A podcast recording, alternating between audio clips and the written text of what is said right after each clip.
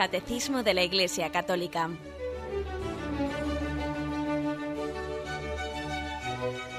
Un programa dirigido por Monseñor José Ignacio Munilla, Obispo de San Sebastián.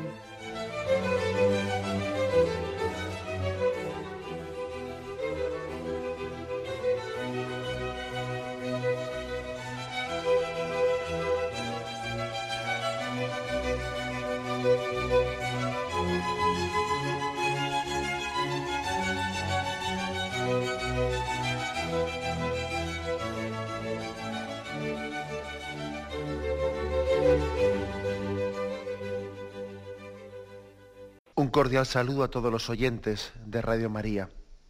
Un día más, con la gracia del Señor, proseguimos el comentario del Catecismo de nuestra Madre la Iglesia.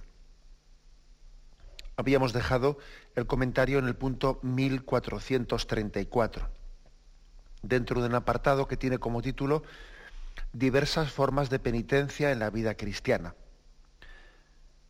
Porque eh, recuerdo que estamos explicando el sacramento de la penitencia, pero estábamos diciendo que el sacramento, eh, o sea, que la penitencia no únicamente eh, pues, se recibe a nivel sacramental o se ejercita a nivel sacramental, sino que también la, penitencia se ejercita a través de obras, a través de, formas, actitudes interiores que van ejercitando la virtud, ¿eh? la virtud interior que conduce al hombre hacia la penitencia, hacia la conversión interior.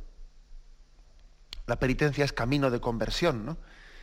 Y sería eh, erróneo, decíamos, pues pensar que, la penitencia puede, se administre pues, exclusivamente por un camino sacramental, sin que sea acompañada en, nuestra vida como signos concretos, actos concretos, que también nos pongan en camino de, eh, pues en camino de conversión por la penitencia. Y entonces decíamos que los tres, las tres expresiones, ¿no? las tres formas concretas de, ejercicio de la, penitencia en nuestra vida concreta son el ayuno, la oración y la limosna. El ayuno, la oración y la limosna acompañan, por lo tanto, al sacramento de la penitencia, deben de acompañarle. Para que, pues para que la vivencia de ese sacramento de la penitencia pues eh, no, sea, no esté como abstraída, ¿eh? abstraída de, la realidad concreta de nuestra vida. ¿no? A veces nos quejamos, eh, nos quejamos los que, bueno, pues los que nos confesamos a menudo, ¿no?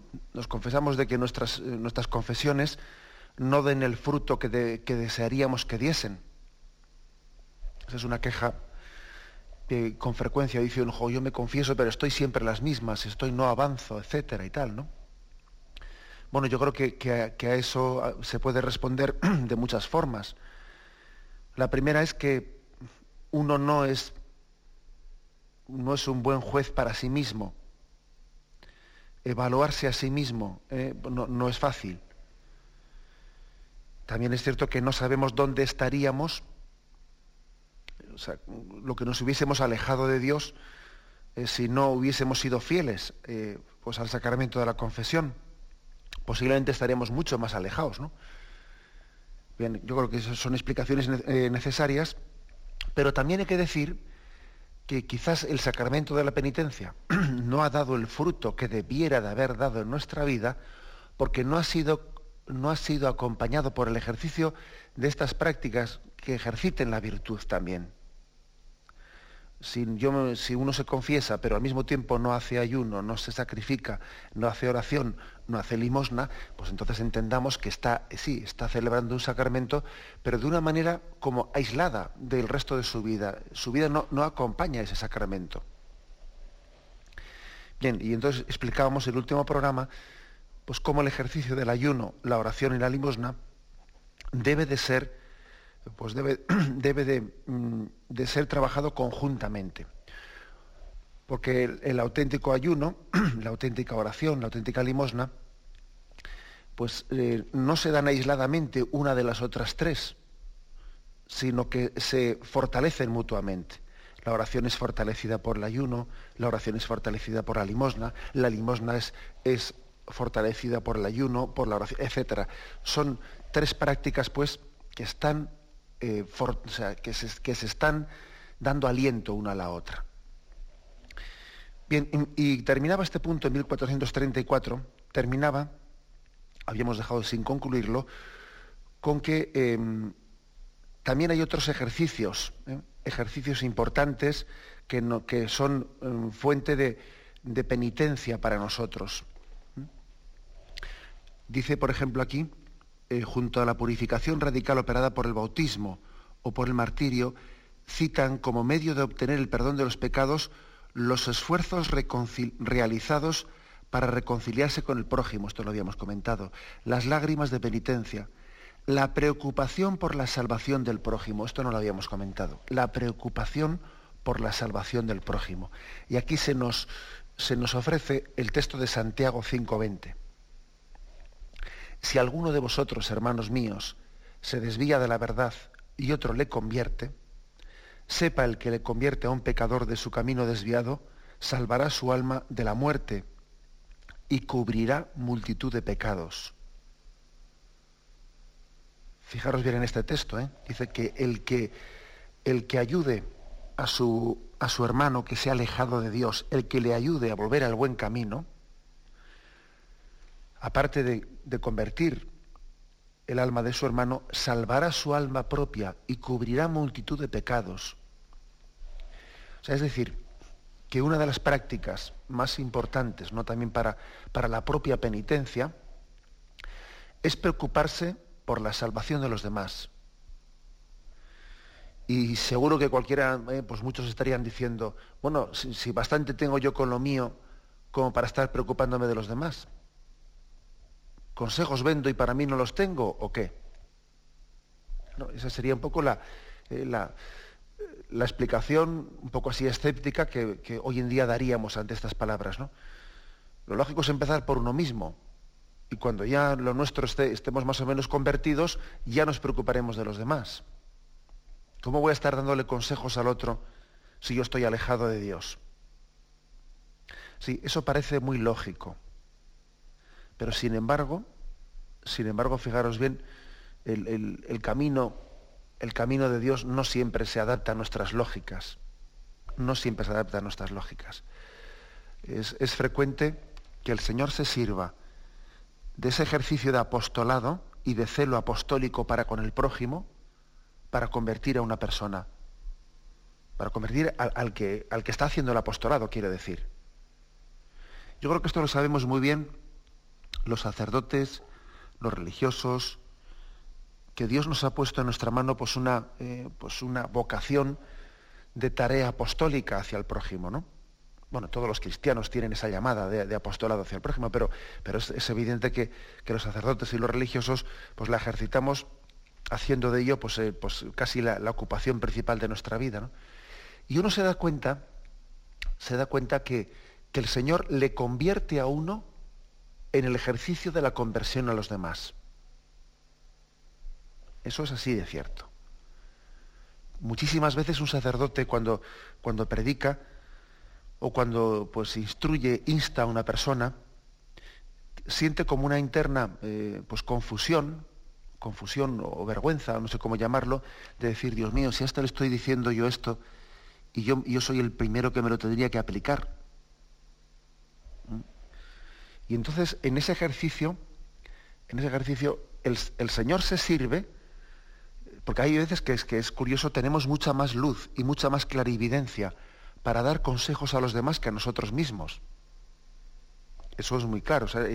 es, bastante más fácil. A veces eh, tenemos bastante más luz para decirle al prójimo, mira, eh, sé fiel a Dios, no te engañes y camina con rectitud por aquí, por aquí, por aquí. Sin embargo, hacia nosotros mismos, pues no tenemos tanta luz muchas veces, nos autoengañamos más fácil. Pues bien, diciéndoselo a los demás, uno se lo dice a sí mismo también. Siendo, siendo luz de Dios para el prójimo, uno hace luz también para sí mismo. Eso es así, aunque sea una luz, una luz reflejada, una luz por reflejo pero por, rebote, como queráis, pero el caso es que el Señor nos elige como instrumentos para los demás y, resulta que ayudando a los demás nos estamos ayudando a nosotros mismos. Amando a los demás nos estamos empezando a querer a nosotros mismos un poco. Apliquemos pues todos, ¿no? Todos eh, este punto de Santiago 5:20. El que convierte a un pecador de su camino desviado salvará su alma de la muerte, la suya propia quiere decir, no, se refiere a la del otro, ¿no? Y cubrirá multitud de pecados. Luego, luego tengamos en cuenta que la mayor obra que podemos hacer en esta vida, la mayor caridad, no hay mayor caridad que la del apostolado. De eso olvidémonos. ¿eh? No hay mayor caridad que la del apostolado. No hay una obra mayor en esta vida que acercarle a alguien a Dios. No hay nada equiparable a eso. No hay nada equiparable. Y, el Señor sabiendo que, ese es el mayor acto de caridad, promete que aquel que haga apostolado, que aquel que acerque el alma de su, de su prójimo pues a la conversión, pues, será también convertido en ese acto, será también transformado, servirá esa obra de penitencia interior. Fijaros, yo mm, también diría otra cosa más, como un poco como explicación de este consejo. Hay dos grados dos grados de, pecado en nuestra vida. Hay un grado de pecado pues, que, es un poco, yo diría, el, máximo, el máximo, que es aquel, aquel en que está enfangado, está, pues eso, ¿no? metido pues, en, el pecado que fuere, en sus vicios, en lo que fuere, está metido hasta el tope, ¿no? Y entonces parece que en ese estado, en ese estado en el que se encuentra, su consuelo casi es que los demás también se enfanguen con él. Porque así mal de muchos, consuelo de tontos, ¿no? Pues imaginaros, por ejemplo, aquel que, pues que yo que sé, que está metido en las drogas. Y entonces, pues lo que hace es invitar a tomar las drogas también a los demás, porque así, mira, si, si, sus amigos y en su cuadrilla todos las toman, pues él, pues él, pues yo qué sé, pues si ve, si ve también sucios a los demás, así, pues él no se ve tan sucio. ¿eh? Más o menos él no, no destaca tanto. Eso pues existe. Pero también yo he visto muchas veces otra cosa. He visto a alguien que está metido pues, en, pues, en, un, mal, pues como en esto, ¿no? por ejemplo, está metido en las drogas, y aun estando él metido pues, en ese problema, sin embargo le dice a un amigo suyo, mira, hazme el favor de no meterte en esto, que como me entere que te has metido en esto, es que vamos, es que, es que, es que te vas a enterar. Y se lo dice a alguien que está él metido. Y dice, ¿cómo es posible que le diga eso? Mira, porque por lo menos el mal no ha llegado a cegar, a cegar su entendimiento. Está metido en un vicio, pero no es soberbio, es humilde. Él entiende que por la debilidad de su carne, pues ha caído lo que ha caído, pero no, no hasta el punto de cegar su entendimiento. A él no le consolaría, para nada, en absoluto le consolaría que su amigo también cayese en, en ese mismo agujero en el que ha caído él. Y él desde, esa situación de pecador caído, le pide, le suplica a su amigo que no caiga en donde ha caído él. Esto también forma parte, fijaros bien, también forma parte, de alguna forma, ¿eh? Aunque ya sabemos que esto pues, pues, es imperfecto y también él debe de luchar por sí mismo, no solo por sus amigos, pero también esto forma parte de este principio espiritual en el que Dios concede la gracia de la penitencia, de la conversión aquel que ayuda al prójimo, aunque él esté mal, aunque el que está dando el consejo, pues es el primero que lo necesita, pero Dios tiene misericordia del que desea el bien al prójimo. Yo creo que esta es la clave. ¿eh? Dios tiene misericordia del que desea el bien al prójimo. Porque ese corazón es bondadoso. Y, él dice, pues pues eso, yo no quisiera que mi, que mi prójimo cayese donde yo he caído. El, celo apostólico pues hacia los demás es, fruto de purificación para nosotros. El Señor nos bendice por Él, el Señor nos purifica por Él. Siendo instrumento de salvación para los demás, somos salvados. ¿eh? Somos salvados. Bien, hagamos un momento de reflexión y continuamos enseguida.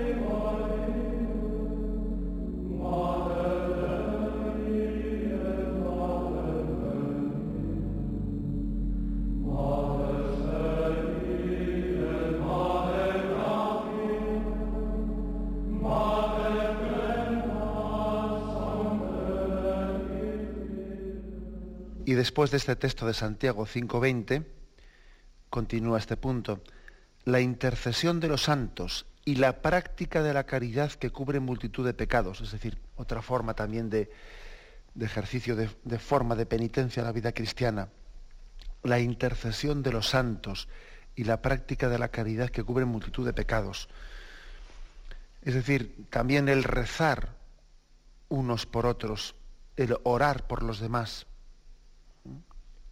o el que los demás oren por nosotros, forma parte también de un camino, ¿no? de ese camino de, penitencia. El caso es que el Señor especialmente se, se conmueve y se complace de aquellos que se acercan a Él pidiendo por otros hermanos suyos. Yo creo que para el Señor tiene que ser distinto, sin despreciar, por supuesto, el que alguien eh, se acerque pidiendo por sus cosas. Es absolutamente legítimo que uno se acerque al Señor y le diga, Señor, te pido por este problema, por lo otro que tengo, por lo otro... Bien, de acuerdo. Pero para el Señor tiene que ser especialmente eh, pues, singular el que alguien se acerque pidiendo por los demás y pidiendo por la conversión de los demás. Igual que a una madre, ¿no? Pues a una madre le tiene que llegar de una forma especial pues la petición de un hijo que le pide por otro. No le pide por sí mismo, le pide por otro. Hombre, eso el corazón del padre o de la madre le tiene que llegar de una forma especial. Pues lo mismo también ocurre en el ejercicio de, esta oración de intercesión mutua de unos por otros. Orar unos por otros, ¿eh?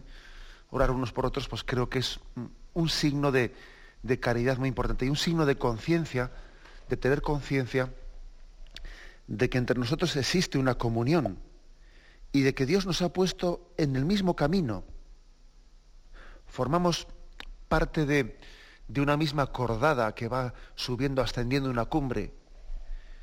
Y esa cumbre, pues, no puede ser alcanzada por uno solo. En esa cordada, en, ese, en esa cuerda que está sujeta a tantos miembros, ¿no? Unos tiran de otros y la fortaleza de unos, pues, compensa la debilidad de otros.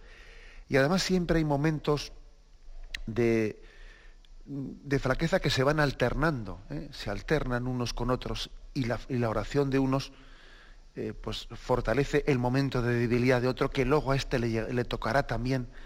Este que fue débil tendrá su momento fuerte y entonces él será sustento para aquel que le sustentó. ¿Mm? El camino es corto por una parte, pero también es lo suficientemente largo para que todo el mundo tenga desfallecimientos en algún momento, ¿eh? en algún momento del camino. Recuerdo haber hecho el Camino de Santiago con un grupo de pues, eh, nueve, jóvenes, creo que recuerdo que éramos, y en este camino, a lo largo de él, pues, desde Rocesvalles, desde la entrada de Francia en España, hasta, hasta el Camino de Santiago, recuerdo que entre nosotros comentábamos, al llegar ya a Santiago, que todos habíamos tenido momentos de desvanecimiento, días en los que estábamos desfallecidos ¿no?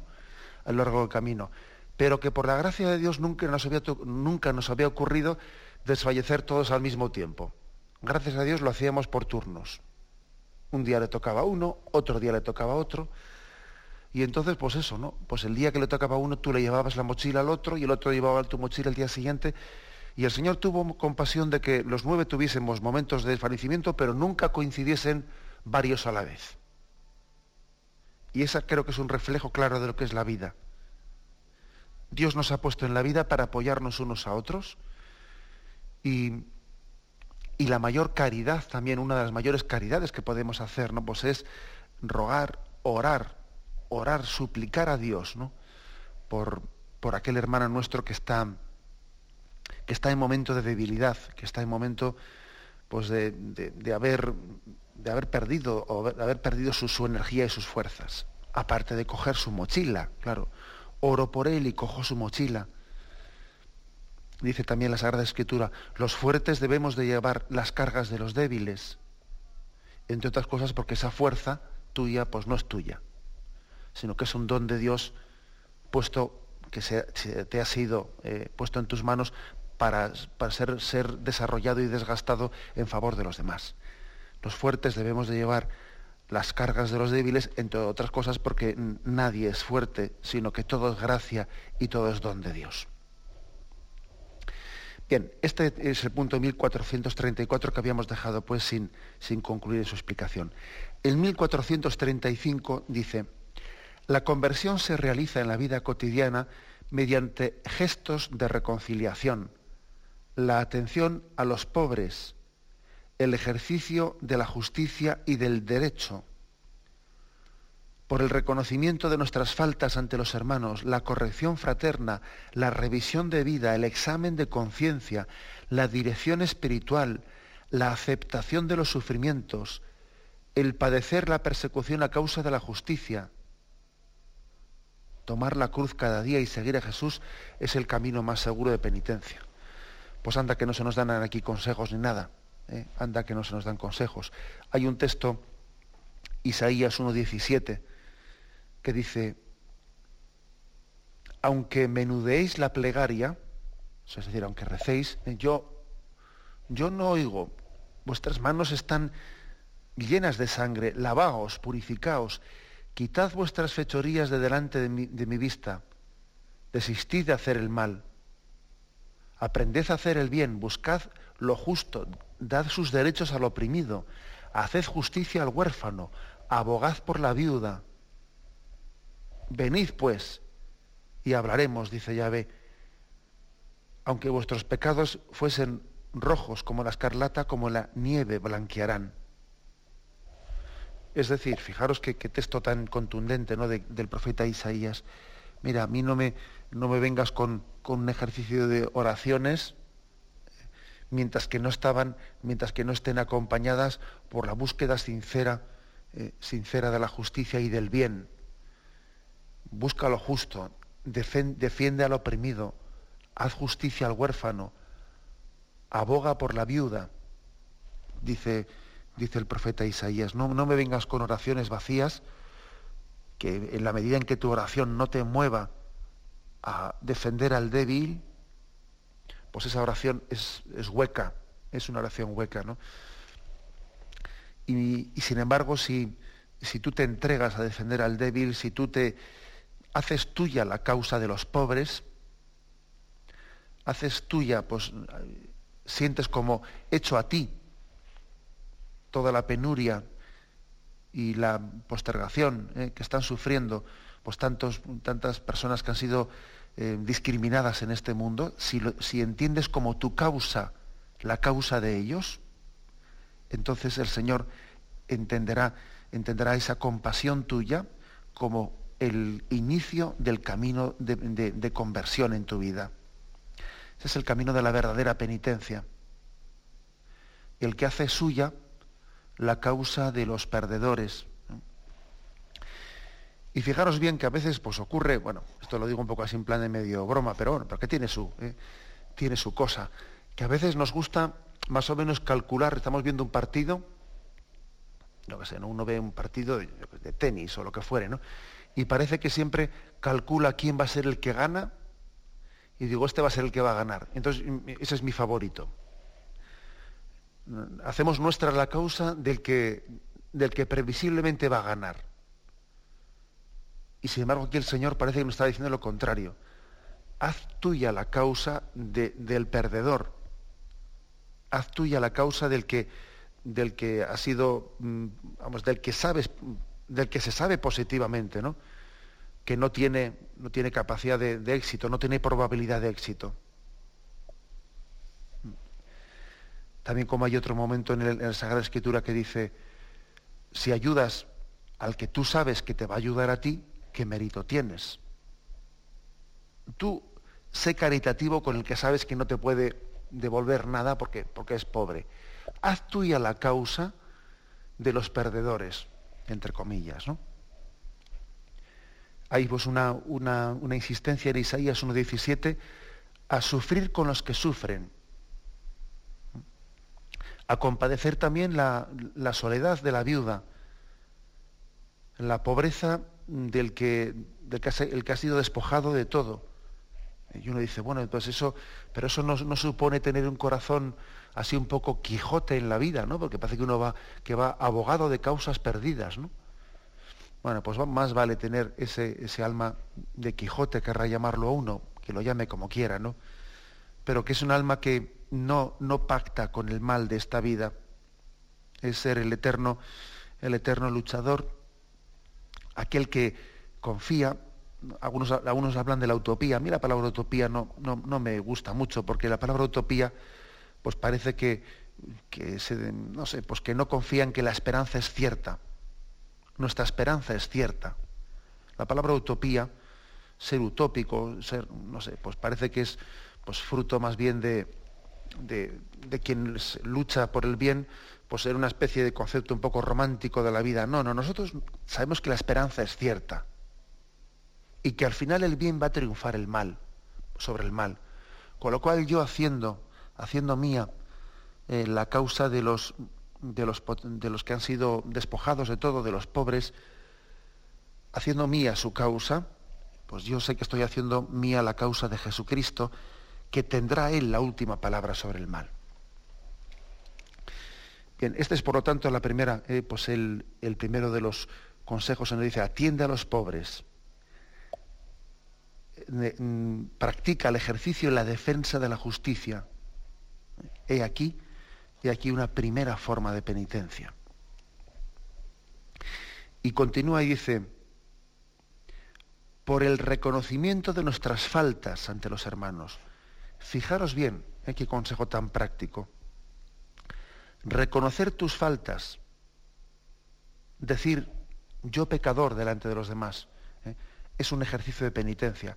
En las órdenes religiosas, sabéis que existe lo que se llama el capítulo de culpas, o en algunas órdenes por lo menos, el capítulo de culpas, que consiste en que uno se acuse de lo que ha hecho mal delante de sus hermanos.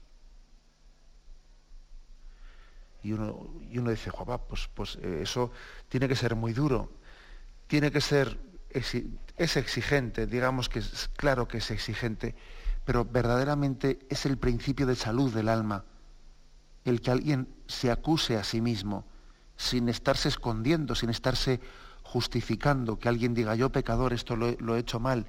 Ese ejercicio de humildad es la mejor penitencia. ¿Mm? Ese ejercicio de transparencia, el que sea capaz de superar, ¿no? Superar. Y, además creo que es bueno que aquellas personas que tienen pues, pues un pudor especial acercarse al sacramento de la confesión, pues por lo que supone de manifestación de sus pecados personales delante de un sacerdote.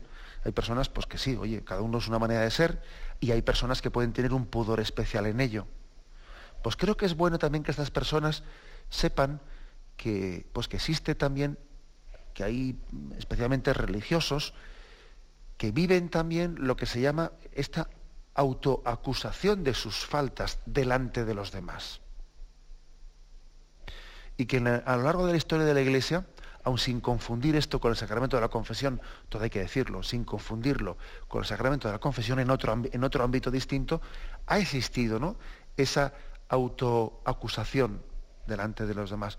Y eso, eso es bueno que, que lo sepamos todos y que, y que aunque cada uno lo vive de una manera distinta, pues que sea también para nosotros un testimonio que nos ayude a, pues a ser más generosos en, la, misma vivencia del sacramento de la confesión. Además, eh, no es algo tan... Eh, cuando yo estoy hablando de órdenes religiosas que tienen, que tienen esa especie de capítulo de culpas y tal, no estoy hablando de una cosa que sea ajena, ajena a nuestra a la práctica nuestra de la virtud. ¿Acaso cuando éramos pequeños no nos decía nuestra madre muchas veces, tú cuando hayas hecho algo malo, dilo, no estés esperando a que nadie te, te descubra y te delate. Tú ven aquí y tú cuenta y di si has roto alguna cosa, es decir, aprende a decir, eh, a manifestar eh, lo malo que hayas hecho sin ocultarte en ello, sin ocultarte de ello. Eso, pues, por, lo tanto, forma parte de, una, de, la educación cristiana que hemos recibido desde pequeños, ¿no? Pero fijaros que aquí el catecismo lo recoge como una forma de penitencia en la vida cristiana. Sé sincero, desnudándote de tus faltas ante los demás. Bien, tenemos un momento de reflexión y continuamos enseguida.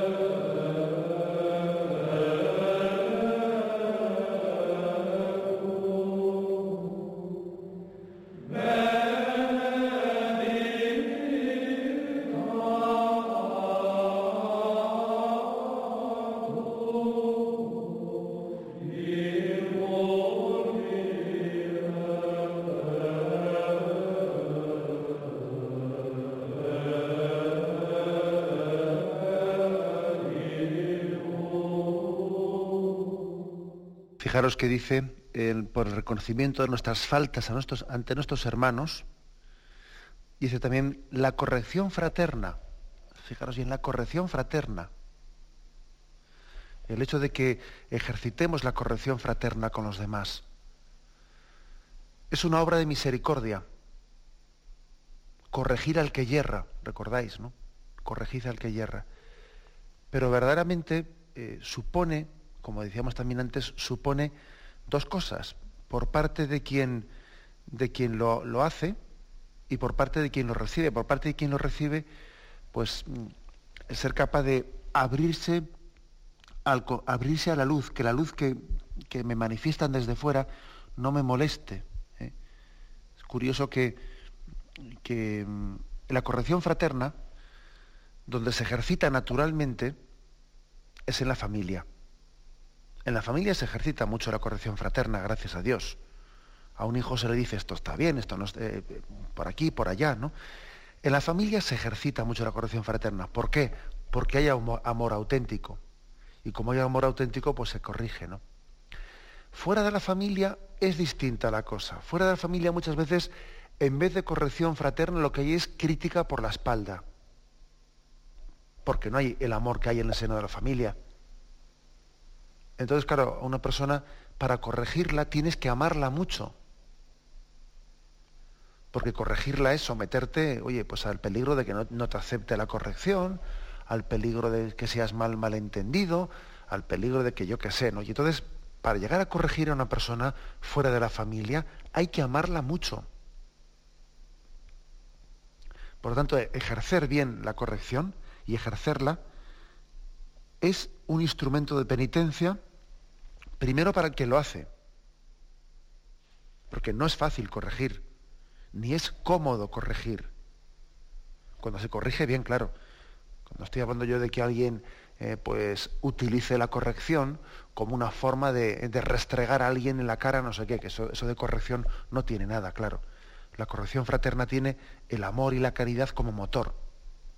Y no es fácil y no es cómodo corregir. Y es una obra de caridad grandísima que purifica a la persona que lo hace. Dios mm, está purificando, está convirtiendo el alma de aquel que está ejerciendo por amor la corrección con el prójimo. Y con respecto a quien recibe, a quien recibe la, corrección, a quien es corregido, pues claro que ahí tiene un instrumento grandísimo también de, penitencia. Si no se cierra la luz, si no se pone en esa especie de, eh, reacción de como el, erizo, ¿no? que se cierra en sí mismo y saca los pinchos que es absolutamente absurdo, el que nos pongamos a la defensiva cuando somos corregidos. Es, es, ridículo que tengamos esas reacciones, pero por desgracia ocurre mucho, que cuando somos corregidos ya de entrada a defenderse, de entrada a defenderse, pero si no estoy siendo atacado, si no estoy siendo atacado, si están teniendo una caridad conmigo cuando me dicen lo que me están diciendo, ¿no?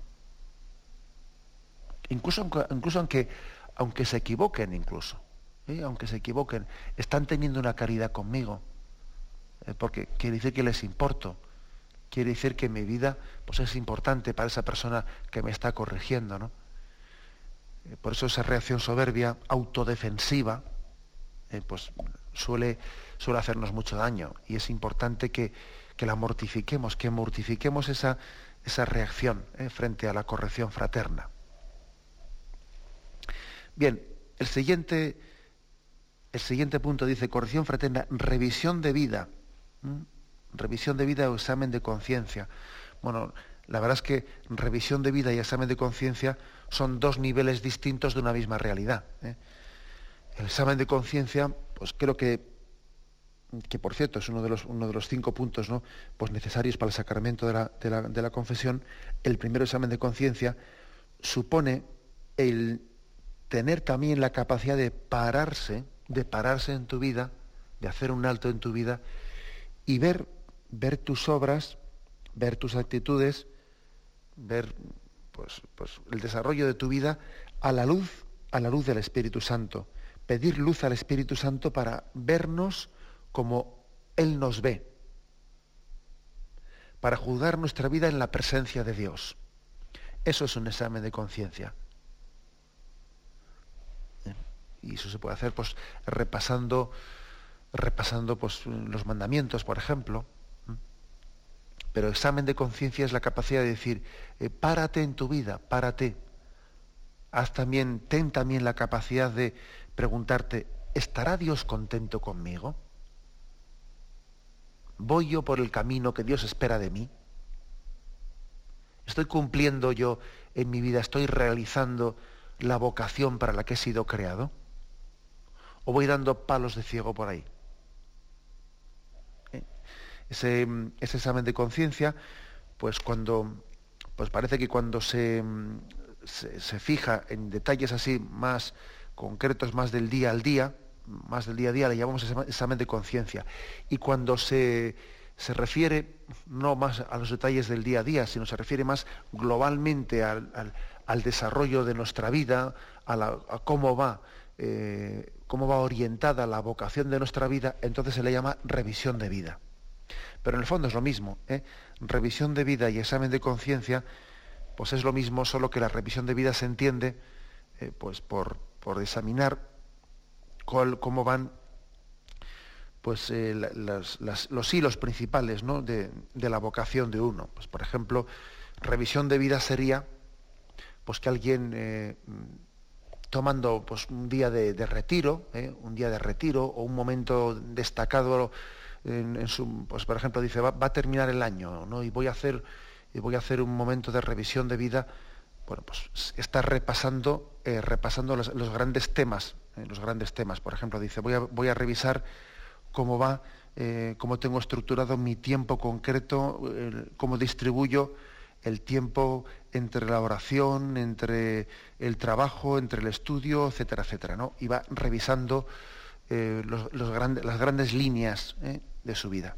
El examen de conciencia, pues es que es lo mismo, pero bueno, parece que le solemos llamar examen de conciencia más al examen no de esas líneas maestras de la vida, sino también de las cosas más concretas del día a día de las cosas más concretas, en las cuales también pues, se está jugando aspectos importantes, claro, porque no todo, la vida nuestra no se hace únicamente de las líneas principales de nuestra existencia, también luego se hacen de los detalles concretos eh, con los que diariamente pues, nos hacemos más generosos o nos hacemos más egoístas.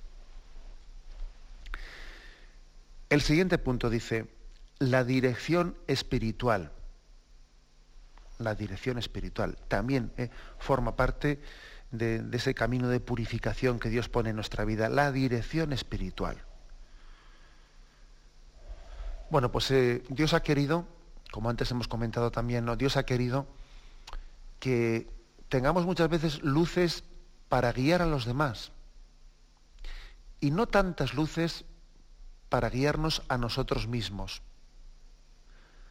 El don de consejo, el don de consejo, que es uno de los dones del Espíritu Santo, pues que Dios ha dado muchos santos, eso no quita para que esa persona que tiene el don de consejo para aconsejar a los demás, no quita para que esa persona necesite ser aconsejada. La luz que Dios da suele ser más hacia el don de consejo hacia el prójimo que hacia uno mismo.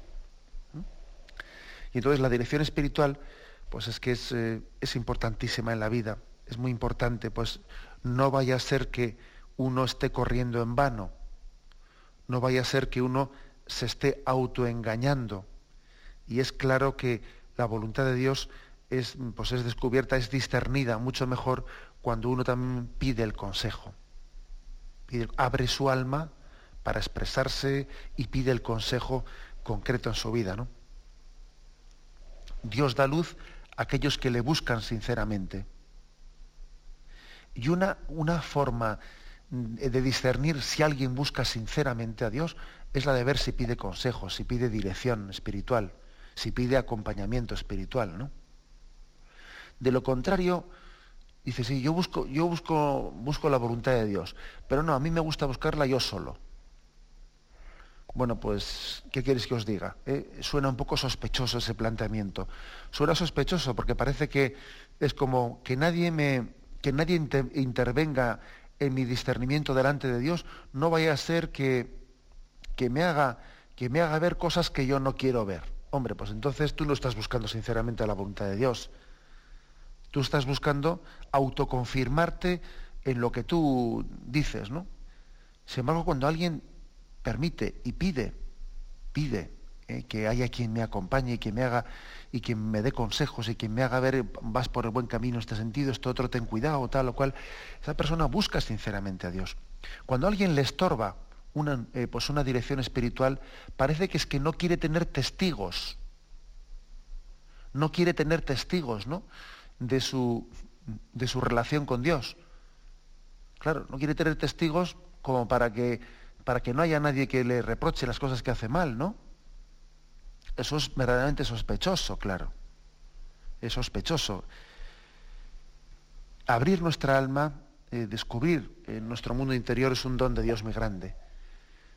Incluso es la mejor forma de, de desenmascarar muchas tentaciones el momento en que alguien hace luz en su vida abriéndose, abriéndose pues, a un sacerdote, a una persona que me, bueno, sabéis que la dirección espiritual, aunque tradicionalmente pues, ha, sido, ha sido ligada al ministerio sacerdotal, por, aquello de que en el ejercicio del sacramento, de la confesión, etcétera, pues, bueno, pues está muy apoyado, pero sin embargo la dirección espiritual no, no está intrínsecamente ligado al sacramento del orden. Pues un, un religioso, un seglar, un laico, puede ser también director espiritual o acompañante espiritual de otro. ¿eh?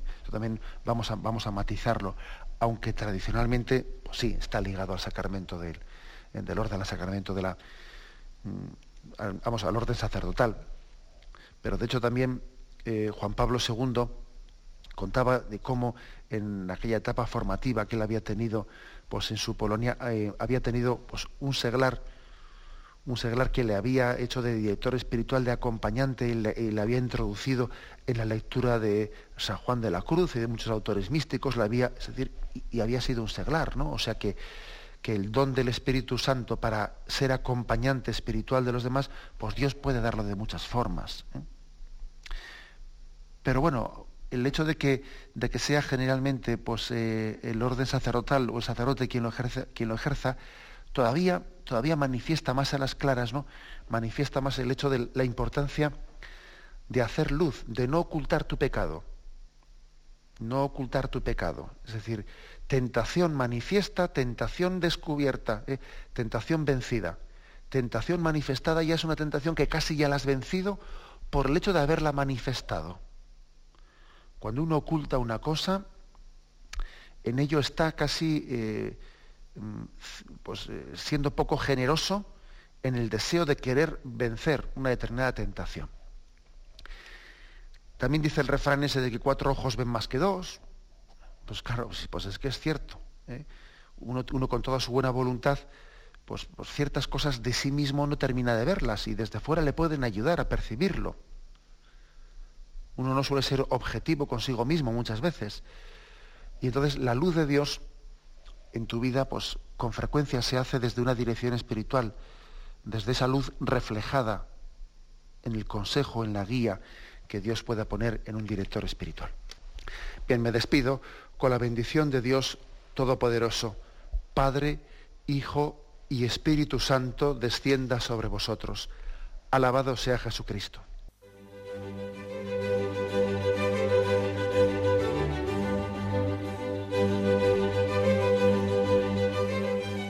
Finaliza el Catecismo de la Iglesia Católica, un programa dirigido por Monseñor José Ignacio Munilla, obispo de San Sebastián.